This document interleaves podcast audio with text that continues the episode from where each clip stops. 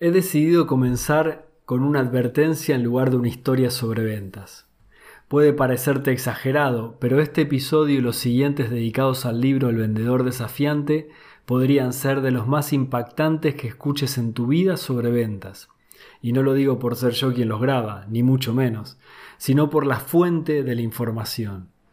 Cada vez que nos adentramos en un libro o asistimos a una formación sobre ventas, nos encontramos con diferentes clasificaciones de vendedores. Cada maestro tiene la suya y al final muchas de ellas transmiten más o menos lo mismo con diferentes palabras. Existen también clasificaciones que se aplican únicamente a un sector del mercado, a un tipo particular de producto o a una forma especial de ventas.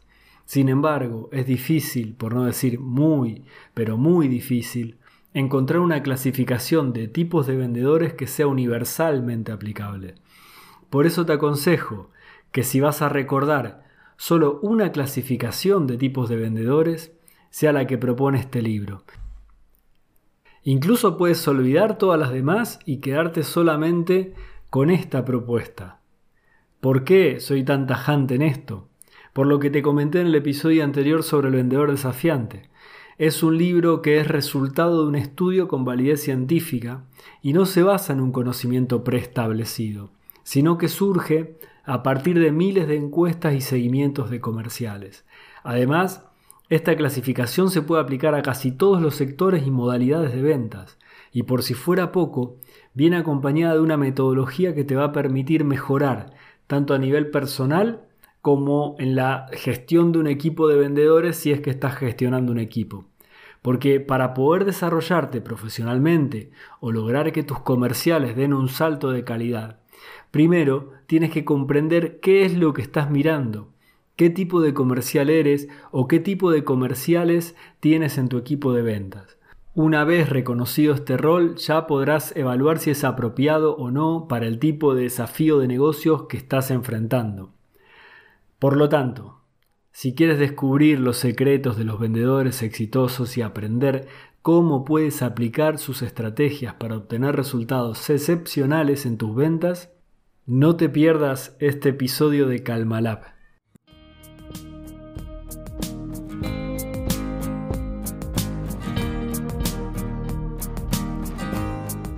Soy Oscar Bianchi y esto es Calmalab un programa sobre ventas enfocado en cómo mejorar tu rendimiento comercial e incrementar a la vez tu bienestar personal. En un mundo saturado por el estrés y las preocupaciones, la calma es el camino ideal para desarrollar tu eficiencia en el trabajo y tu calidad de vida.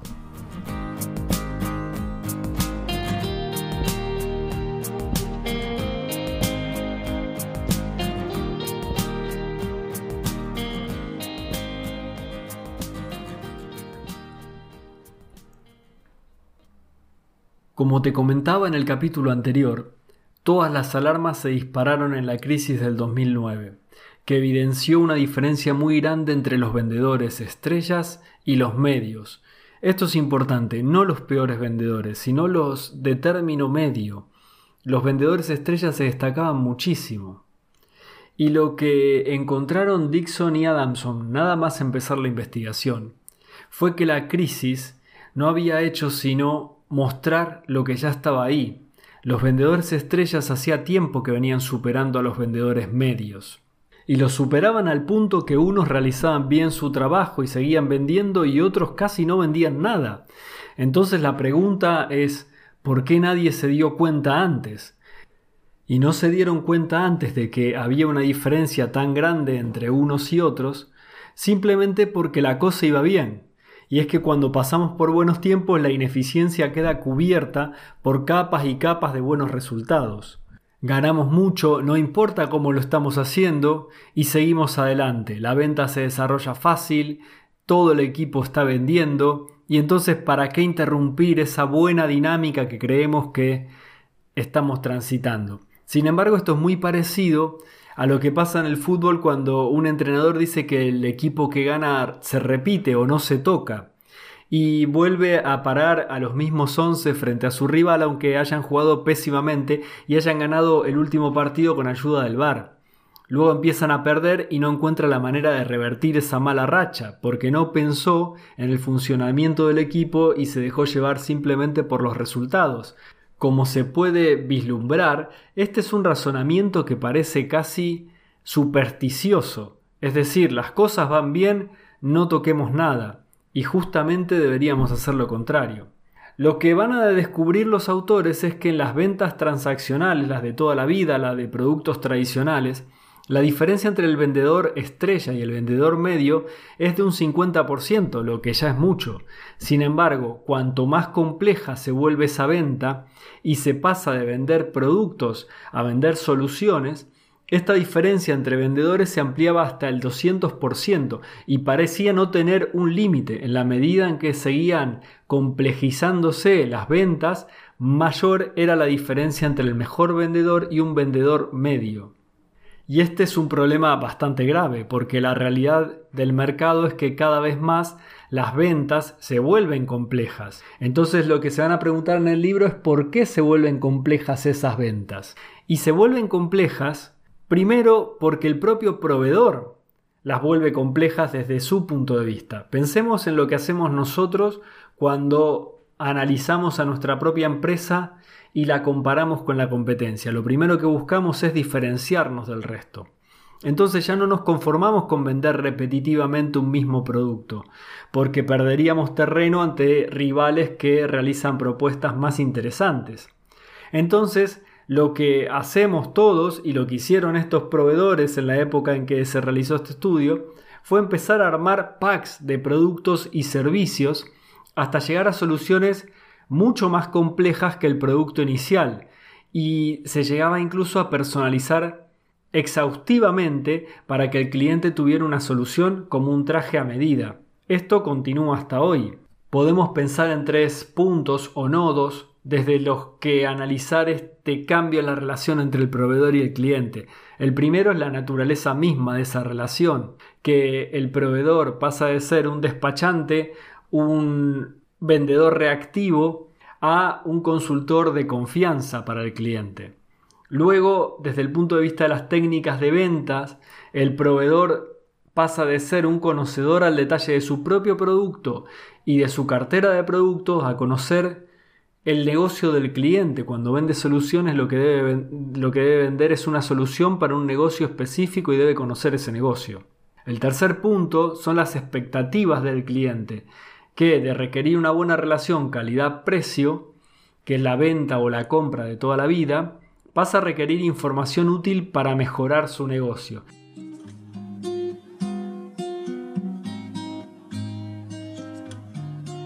Y estos tres puntos lo podemos analizar, yo lo pensaba desde un punto de vista muy simple, aunque nosotros hablamos normalmente de una venta B2B, podemos analizarlo desde un punto de vista mucho más llano que es el, negocio, por ejemplo, del lechero tradicional comparado con las grandes empresas de productos lácteos de hoy en día. Todos los negocios vieron esta transformación del producto a la solución y hay algunos ejemplos que pueden ser prácticos para, para poder pensarlo. Si pensamos en la naturaleza, el primero de los puntos de la relación, eh, el proveedor antiguo, el proveedor, el vendedor de leche que pasaba con un carro hace 100 años y llenaba una botella que el propio cliente le traía, era solamente un despachante, lo que el envase que recibía lo llenaba y cobraba. Mientras que hoy, si pensamos en una empresa como Danone, por ejemplo, lo que vende en realidad no es solamente leche, vende una gran cantidad de productos lácteos y se ha convertido en un consultor de confianza en el sentido de que te asesora qué es lo mejor que puedes tomar para mantener una buena salud. Esto es lo que manifiestan, por ejemplo, en sus publicidades. En cuanto a las técnicas de venta, es muy claro. El, antiguo lechero eh, conocía simplemente eh, la carga que traía en su carro y la conocía muy bien porque sabía de qué vaca provenía, por ejemplo. Mientras que el, productor actual, el, vendedor actual, digamos, la gran compañía a la que hacíamos referencia, lo que en realidad conoce son las necesidades de salud de su cliente o de alimentación de su cliente y va a hacer propuestas en este sentido, como las haría un consultor a la empresa. Y respecto a las expectativas que el propio cliente tiene sobre ese producto, eh, se podría pensar que antes una persona elegía qué lechero comprarle según el que le vendiera a, mejor precio a una, a una calidad similar. Sin embargo, hoy en día lo que buscamos al consumir productos lácteos es analizar ya un poco más qué efectos van a tener para nuestra salud o para nuestra alimentación, es decir, lo que le estamos pidiendo a esa empresa productora es que nos dé información que para nosotros es vital para lo que sería, digamos, nuestro mantenimiento diario. Este, este ejemplo muy simplificado de la leche, el lechero y la gran compañía de leche, lo podemos transpolar a lo que sería una relación entre empresa y empresa y podemos volverlo cada vez más complejo.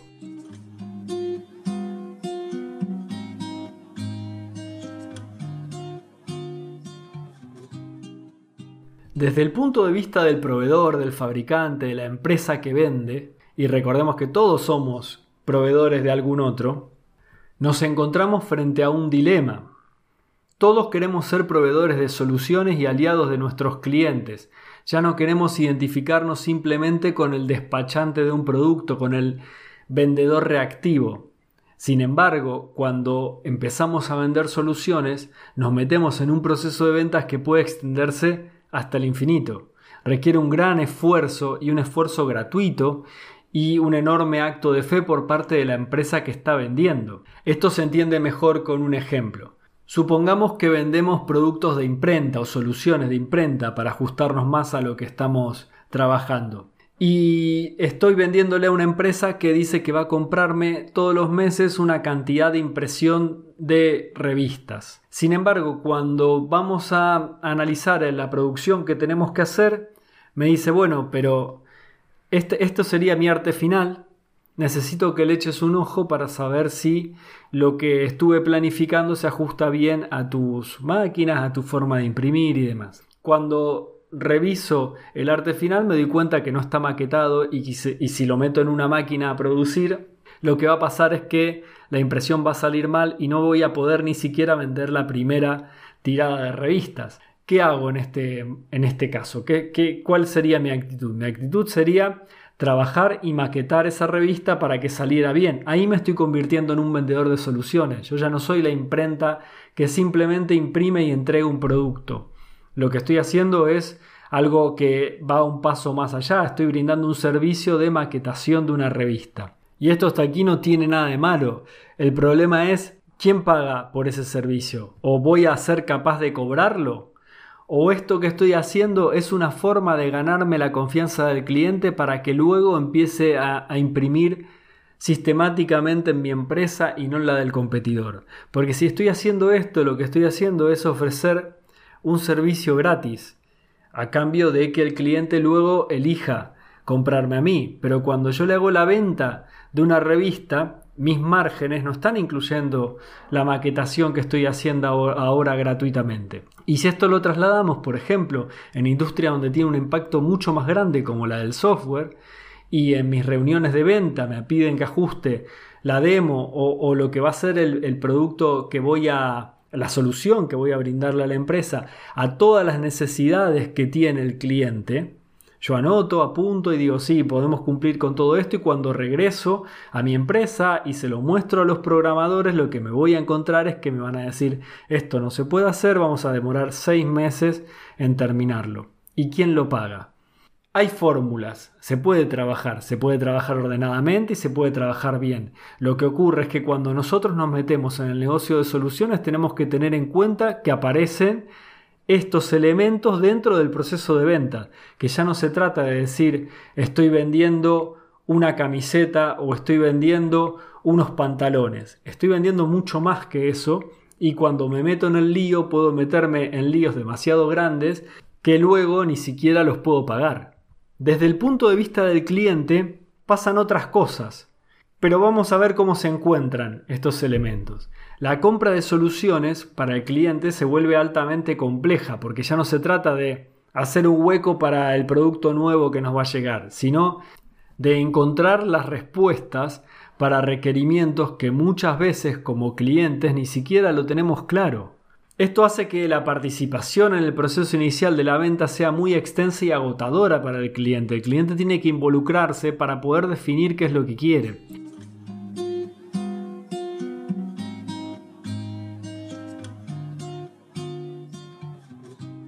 Y en este involucrarse en el proceso de venta se destacan tres puntos en el libro. Primero que la compra se realiza por consensos.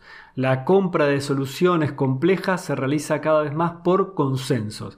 Es decir, que se necesita la intervención de especialistas de áreas, de procesos y hasta de usuarios particulares de la que va a ser la solución. Más allá de quién vaya a decidir finalmente si se realiza o no la compra, el fundamento de esa decisión puede atravesar y requerir de toda la organización. Y esto no es lo mismo a la compra de un producto simple donde hay un decisor que termina levantando la mano y diciendo lo quiero y me lo traigo. Aquí hay mucha más gente involucrada y para el comercial que tiene que relacionarse con cada uno de esos elementos dentro de la organización puede ser muy difícil. Ya vamos a ver en el desarrollo del libro que se habla de poder adaptar el discurso a cada uno de esos niveles diferentes con los que tenemos que, que hablar, pero esto requiere una formación para el comercial. El segundo elemento importante es que hay un riesgo mucho más alto en la compra de una solución, porque puede que la promesa de esta solución no se cumpla. ¿Quién puede garantizar que tanto esfuerzo y dinero va a valer la pena? Esto es lo que se pregunta el cliente. Voy a pagar muchísimo más por esta solución, voy a forzarme tres o cuatro veces más para llegar a la solución que quiero y si después no cumple con las expectativas, ¿quién me lo paga? Por eso, esto lo que hace es que del, lado del cliente, y sobre todo en las grandes compañías, se llega a un nivel de falta de decisión que es a veces alarmante, en el que nadie se moja, solo por el miedo de, perder su, su lugar de trabajo, su estatus, o por lo que el resto pueda pensar de la decisión que han tomado. Yo he tenido muy buena relación con algunos clientes y que me han dicho, off the record que no podían hacer o decidir sobre esa compra, aunque ellos eran los decisores, si no obtenían este consenso del que hablábamos antes, porque eso ponía en peligro su relación de poder, no lo decían de esta manera, pero su, su prestigio, podríamos decir, dentro de la compañía. Incluso muchas veces lo que decía antes, que se pone en juego el propio puesto de trabajo. Y esto también tiene que ver con la cultura en la que uno está inmerso. En España, por ejemplo, que es desde donde grabamos estos podcasts, o en Argentina, donde también tengo una gran experiencia laboral en el sector comercial, los entornos suelen ser más conservadores si los comparamos con el mercado, por ejemplo, americano, norteamericano, en el que la formación de las personas, incluso desde niños, están orientadas más al emprendimiento y a involucrar este riesgo en cada una de las decisiones que toman. Entonces, luego, aunque estén trabajando dentro de una compañía, van a tomar decisiones desde un lugar menos conservador. Y esto también es un gran desafío para el vendedor, porque normalmente nosotros los vendedores tenemos una forma de decidir o de actuar que se parece más a esa del emprendedor y, tendemos a tomar decisiones rápidas y decisiones que implican riesgos. Entonces cuando nos encontramos ante departamentos que no están acostumbrados a esta forma de actuar, no comprendemos lo que está en juego, excedernos en la forma en que los presionamos o que los perseguimos y muchas veces nos encontramos con que la respuesta a nuestro trabajo sistemático de seguimiento es una ausencia de respuesta o que el cliente desaparece. Por eso todos estos son elementos que tenemos que considerar. Ya vemos que el contexto que nos plantea la venta de soluciones es algo mucho más complejo de lo que uno se podría imaginar de entrada, y es con lo que se encuentran los autores cuando la crisis desnuda esta relación tan dispar que había entre los grandes vendedores y los vendedores medios, y la desesperación que había en muchos líderes de ventas por conseguir que sus equipos no cayeran tanto en su desempeño durante esta crisis. A esto tenemos que agregarle algo más, y es la aparición de consultores externos o centrales de compras incluso, ajenas a la empresa compradora, que van a intermediar en este proceso de ventas y que se presentan normalmente como expertos en la compra de determinado tipo de soluciones. Como vendedores muchas veces nos habremos encontrado con este tipo de empresas intermediarias que de dónde van a obtener su ganancia. No la van a obtener nunca del cliente, la van a obtener del proveedor, porque precisamente lo que le venden ellos a nuestros clientes es su capacidad para conseguir mejores precios. Y lo que dicen textualmente los autores es que los consultores externos se especializan en exprimir al proveedor.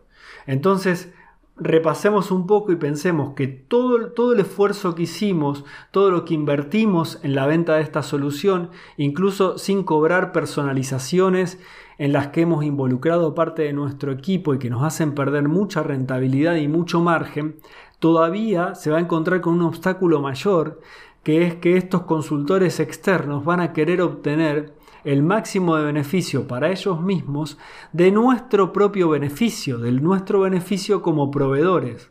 Entonces, nos vamos a tener que acostumbrar a estas tablitas que nos envían estos Excel kilométricos, donde nos quieren comparar con otros proveedores similares y que un poco les sirve de referencia a los becarios que ponen a hacer esos análisis. Hoy quizás los reemplacen con inteligencia artificial para definir cuáles van a ser los dos o los tres proveedores que van a calificar para el sprint final para poder vender esta dichosa solución.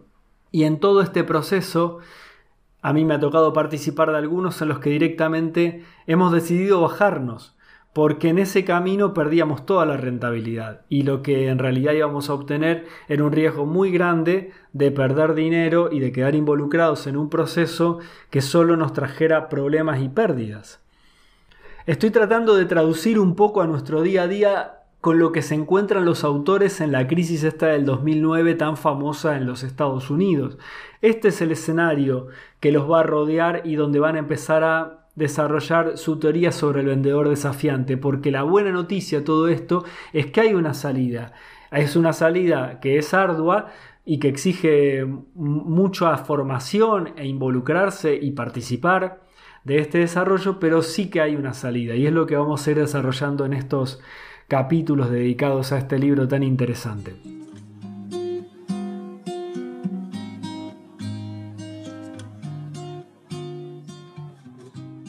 Y para terminar esta primera parte, los autores van a hablar de la ley de Pareto. Y esto me parece súper importante, porque lo que encuentran en los equipos de venta es que se da, por supuesto, esta ley de Pareto, en la que estos vendedores estrellas de los que hablábamos antes, son los que realizan el gran volumen de las ventas, es decir, son muchos menos que los vendedores medios, en una relación 80-20, y realizan el 80% de las ventas. Vamos a repasar un poco qué es lo que dice esta ley de Pareto por si no la conoces, porque es una ley que se aplica a todo lo que haces en la vida y puedes extrapolarla muy bien y aprender a ver diferentes aspectos de tu desarrollo comercial y vital con esta ley.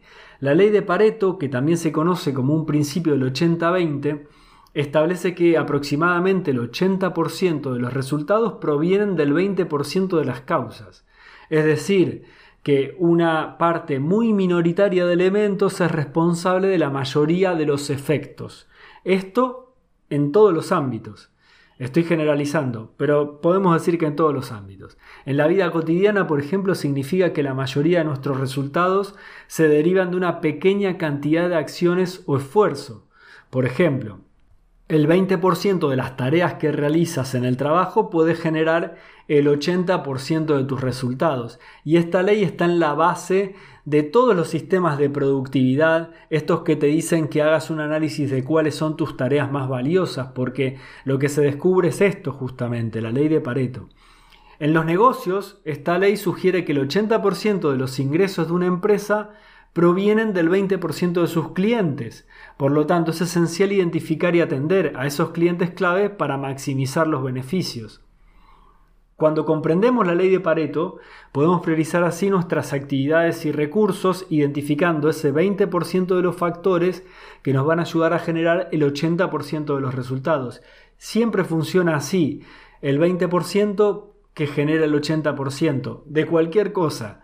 Por eso es tan útil esta ley y por eso la podemos ver aplicada en mucho más que en nuestro departamento comercial. Bueno, los autores van a decir que en la venta de soluciones complejas, el 20% de los vendedores generan el 80% de las ventas. Y pensemos esto con un caso práctico.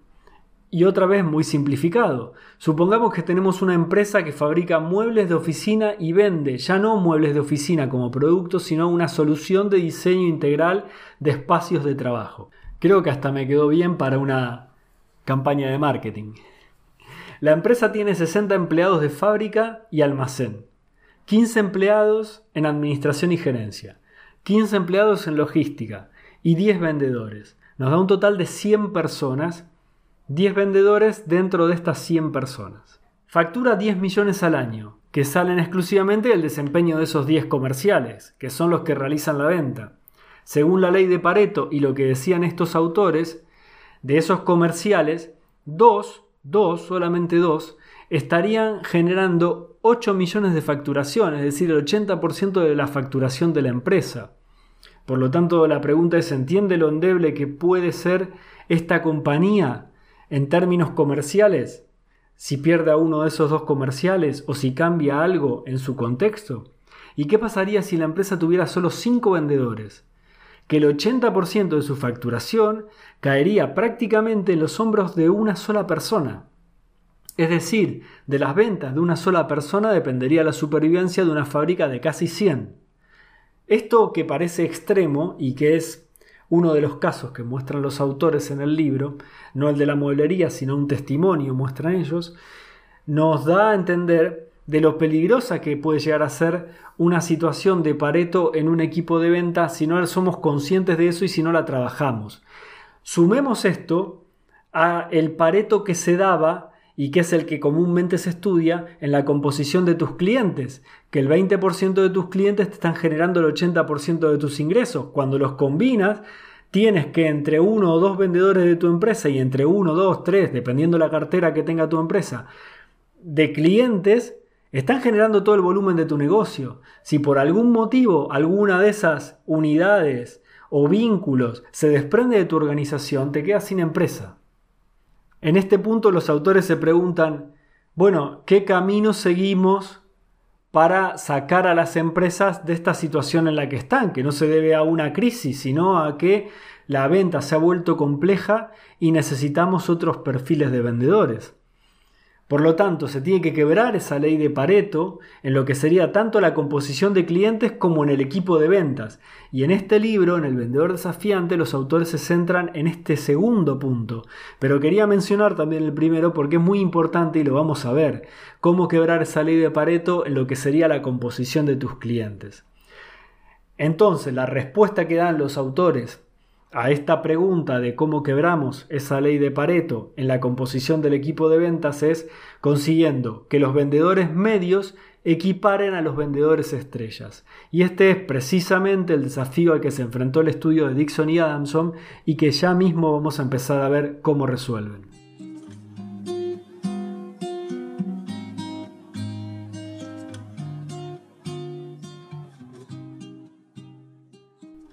Avanzando un poco en lo que sería el estudio en sí, los autores establecieron 44 variables divididas en cuatro categorías que fueron actitud, habilidad, actividades y conocimiento.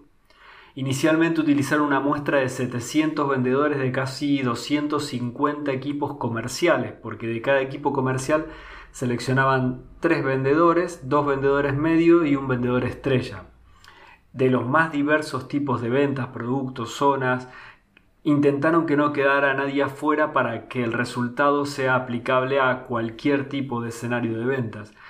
Y luego realizaron un análisis factorial de esos datos que consiste en agrupar un gran número de variables, como tuvieron como resultados, en conjuntos más pequeños, donde cada uno de esos grupos reducidos de variables siempre aparecen y se mueven juntas, De ahí que estas variables que aparecían y se movían juntas terminaron dando cada una de ellas, un, cada uno de estos conjuntos, mejor dicho, un perfil de vendedores.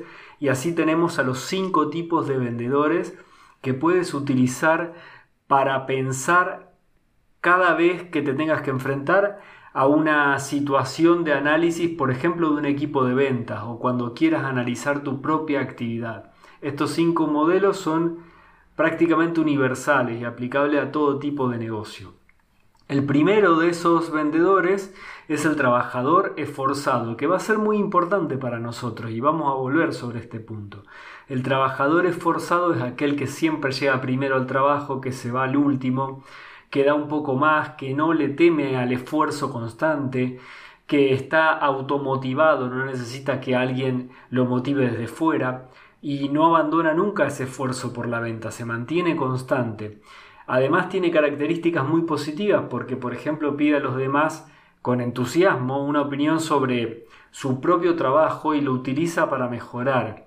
Es el que lleva también al pie de la letra eh, un proceso de ventas. Eh, si te sitúas como jefe de ventas, este es un perfil que siempre vas a querer tener en tus equipos. Aunque parezca contradictorio esto porque estamos hablando de un vendedor desafiante como el número uno en estas ventas, vas a ver que no, que este perfil, el trabajador esforzado, es súper importante. Y es un perfil que tampoco se, desarrolla mucho en este libro, por eso es importante para nosotros hacer hincapié al momento de explicarlo. El segundo tipo de, perfil comercial que establecen es, o que, surge de este estudio es el creador de relaciones. El creador de, relaciones ya lo comentábamos antes, que es el que invierte mucho, mucho tiempo y esfuerzo en establecer vínculos con el cliente y que termina teniendo en la empresa del cliente defensores en todas las posiciones. Es esta persona, te habrás encontrado alguna vez si has entrado a reemplazar a un vendedor que era de este tipo, lo habrás notado cuando llamabas al cliente y con cada persona que hablabas te recordaba al vendedor anterior y te, hacía sentir como que un poco no tenías lugar en esa empresa porque echaban de menos al vendedor que se había ido. Esta es eh, una característica típica de, del creador de relaciones. Es una persona extrovertida, defiende los intereses del cliente incluso contra los de su propia empresa y para el cliente, no para la propia empresa, para el cliente está disponible 24 por 7 para llamadas los domingos, fuera del horario de trabajo, él está siempre disponible para el cliente. Incluso establece relaciones de amistad con muchos clientes. Eh, vamos a ver después también que esta no es una característica mala per se, sino que no define el éxito de la venta. Bien, para poner matices. Luego está el lobo solitario, que este sí lo conocemos muy bien porque en todos nuestros equipos siempre hay uno, es una persona que no trabaja en equipo, que tiene mucha confianza en sí misma y que fácilmente esa confianza en sí misma se convierte en arrogancia, no respeta el proceso comercial, el CRM, los informes, no sigue normas de ventas eh, y se guía mucho por su instinto. Eh, tiene muy buenos números de ventas siempre, no porque todas las personas que realizan eh, estos desórdenes comerciales tengan buenos números de venta, sino porque si no los tuviera los habrían echado. Entonces al lobo solitario que te encuentras en los equipos comerciales es el sobreviviente de todos aquellos que no cumplieron las normas, no siguieron las reglas de, trabajo, eh, fracasaron, los echaron y quizás hoy en día ya no son vendedores. Entonces esto también es importante analizar el lobo solitario, si no, como vamos a ver que tiene buenos resultados también de ventas, parecería que conviene ser un lobo solitario y no es así. Luego tenemos al solucionador de problemas, que es un perfil reactivo, que es un perfil muy fiable y orientado al detalle. Y el foco de este perfil está en la resolución de todas las inquietudes que tenga el cliente, especialmente cuando ya se cerró la venta. Es un perfil que se enfoca muchísimo en la continuidad de la relación con el cliente, pero a partir de la relación que el cliente tiene con el producto, no de la relación directa con el cliente, como hace el forjador de relaciones. Entonces trata de que se cumplan todos los acuerdos con el cliente, que, si estamos instalando un software que funciona a las mil maravillas, incluso mejor de lo que el cliente espera. Una actitud típica de este perfil es que llega con un plan a la oficina de ventas, de prospección, de lo que sea, y cuando llama un cliente se olvida de todo, se olvida de todo y se pone a resolver el problema del cliente, se agobia con el problema del cliente y se pasa a lo mejor toda la semana resolviendo el problema del cliente, olvidándose de vender. Entonces todas estas acciones lo hacen desenfocarse de la venta, no, no genera negocios de manera constante y siempre le faltan prospectos. Así y todo es el penúltimo en la escala, porque el forjador de relaciones todavía genera menos negocio, y esto es lo impactante de esta investigación. Eh, un jefe de ventas lo define a este perfil como un empleado de atención al cliente disfrazado de vendedor, como que en su equipo comercial tiene una persona que no es vendedor, que es debería estar en atención al cliente, y es una buena imagen esa. Y por último tenemos al vendedor desafiante, o por último, pero más importante, que es un discutidor nato, que es un gran conocedor del negocio del cliente, que conduce al cliente a encontrar nuevos puntos de vista sobre su propio negocio, no se calla nunca lo que piensa, ni ante el cliente ni, ante sus propios jefes. Tiene una muy buena interlocución y capacidad de comunicación tanto hacia el cliente como hacia su propia empresa, que nunca lo toman por una persona irrespetuosa o irreverente al momento de hablar, porque sabe ubicarse y sabe cómo comunicar. Siempre empuja también algo, algo al cliente, tanto en las ideas como en los precios. Ahora vamos a ver esta característica que es muy importante. Y también a sus propios jefes, pero siempre lo hace con cordialidad y con respeto, porque lo que necesita el vendedor desafiante es que su propia empresa vea las cosas que él identifica en el mercado como importantes para poder seguir creciendo en ventas. Y los directores de ventas más inteligentes y abiertos suelen tener a estos perfiles de vendedores desafiantes como interlocutores preferidos para contrastar su estrategia de ventas con la realidad. Este, este, esta síntesis que hice de manera muy sintética también de los cinco perfiles es el primero de los grandes descubrimientos que tiene esta investigación y que es muy relevante para nosotros para poder analizar dónde estamos parados y cómo nos podemos mover de un perfil al otro o cómo componer nuestro equipo de venta con estos perfiles tan interesantes porque vamos a ver que hay algunos de estos perfiles que representan mucha menos inversión para una empresa pero que sin embargo en algún contexto pueden ser más útiles que otros. El segundo de los grandes descubrimientos es lo que ya anticipábamos también. Hay un claro ganador y un claro perdedor, pero clarísimo perdedor, que es el forjador de relaciones, que son los favoritos en todas las encuestas previas y que terminan saliendo muy mal parados. ¿Cuánto de mal parado? Muchísimo. Entre los vendedores estrellas, por ejemplo, el 40% de los vendedores estrellas en general son vendedores desafiantes, mientras que forjadores de relaciones solamente tenemos un 7%. Es decir, que prácticamente es garantía de que no vamos a tener vendedores estrellas si contratamos solamente a los forjadores de relaciones o creadores de relaciones, que era justamente la estrategia que las empresas en medio de la crisis llevaban adelante. La consigna era abrazar al cliente, pegarse al cliente. Por lo tanto, estaban gestionando sus equipos comerciales con una garantía de que iban a ir a peor y no a mejor, sobre todo cuando el mercado sigue cambiando a una venta de soluciones cada vez más complejas.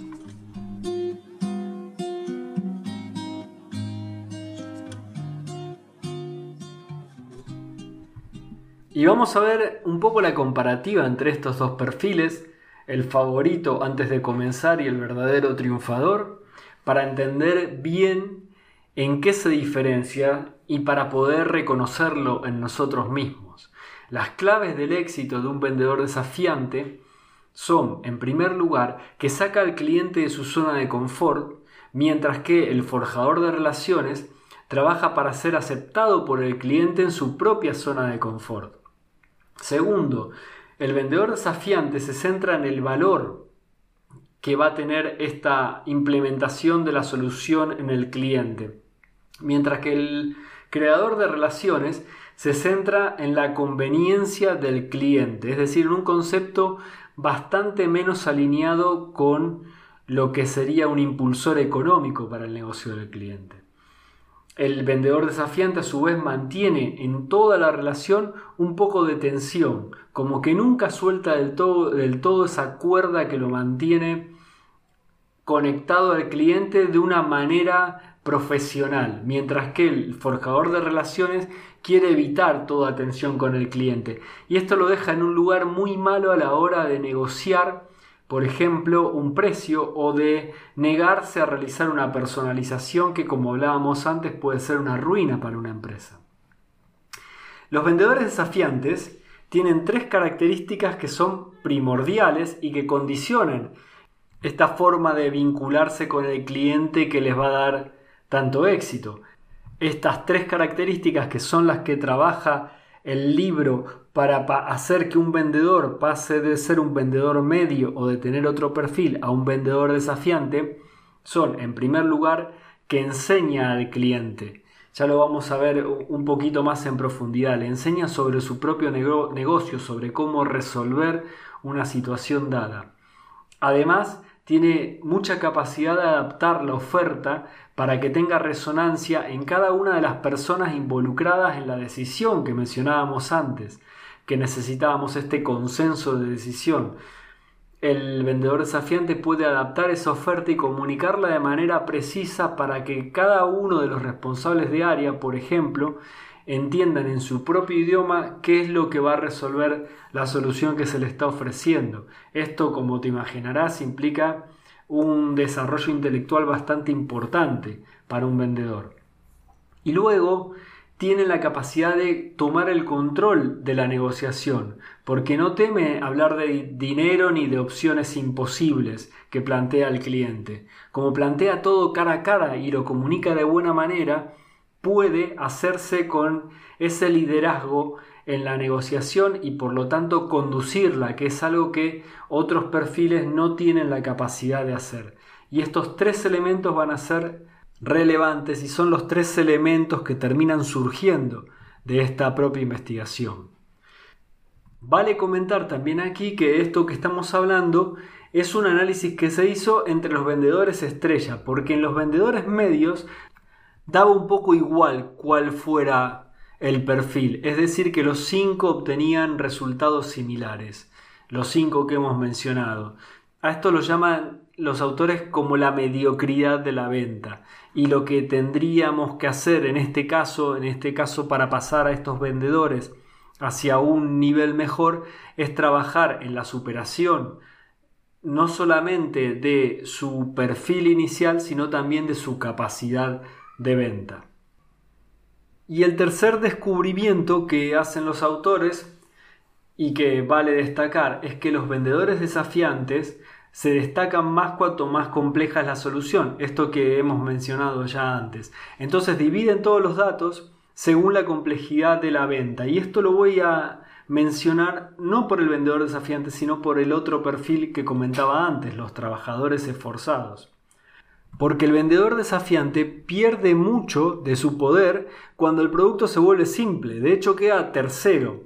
Cuanto más simple es el producto, el vendedor desafiante cae en su rendimiento y lo superan, no por mucho, por poquito, pero el vendedor, el trabajador y el lobo solitario. Son, están en porcentaje 26, 25 y 20, tampoco es tanta la diferencia, pero sí es importante ver esto porque el que más vende en este caso es un perfil que sí podemos trabajar muy bien en los equipos comerciales como el trabajador esforzado, porque son vendedores que podemos hacer a imagen y semejanza de la necesidad de la empresa, siempre y cuando tengamos ante nosotros la venta de productos simples o podamos dividir nuestro, nuestra complejidad de venta en algunas unidades más simples donde podamos ubicar a perfiles que sean de, este, de esta característica trabajadora y esforzada, según estos perfiles que nos dan los autores, y que nos permitan contratarlos y crecer y escalar en esa unidad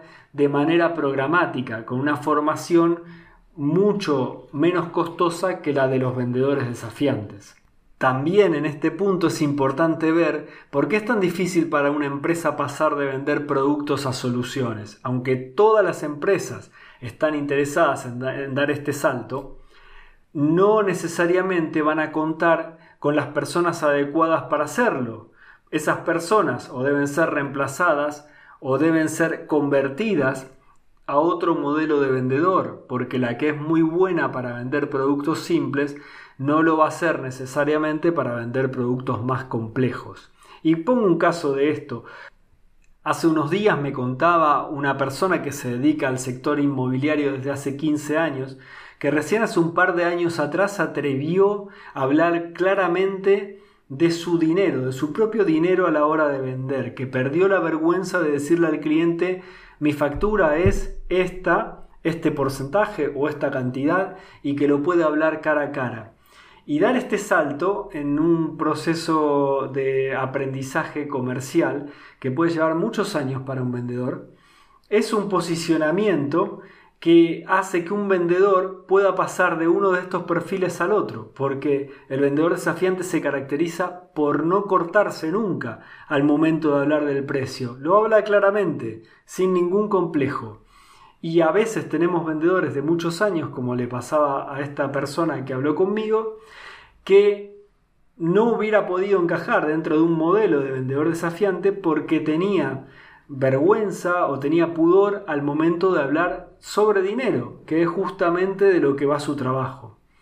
Hay veces que los limitantes son muy pequeños y que ajustando esos detalles se obtienen resultados muy buenos con un perfil y rápidamente puede pasar de una tipología a la otra cuando necesitamos que lo que se venda sea un producto más complejo o ya una solución. Y esto, para cerrar esta parte, es muy importante porque cuando le pedimos a un cliente que compre una solución, le estamos pidiendo que cambie su manera de pensar respecto a su propio negocio, porque una solución va a tener un impacto y va a generar cambios en los hábitos y en la cultura empresarial, no es simplemente que le estamos vendiendo un producto. Por lo tanto, necesitamos algo más que un simple vendedor de productos.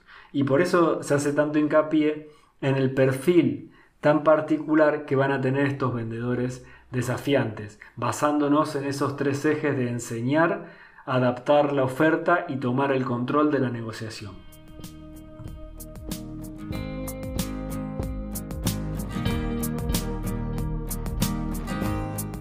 Y hasta aquí el capítulo de hoy. Gracias por escucharlo.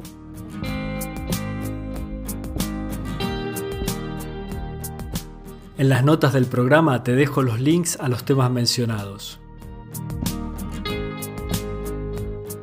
Si tienes alguna duda o quieres hacernos una propuesta, visita la web calmalab.com, donde encontrarás más información sobre este proyecto. Y me darías una gran alegría si compartes, comentas o te suscribes al podcast. A mí me puedes buscar en LinkedIn o en Twitter como Oscar Bianchi. Ahí respondo a todos los mensajes.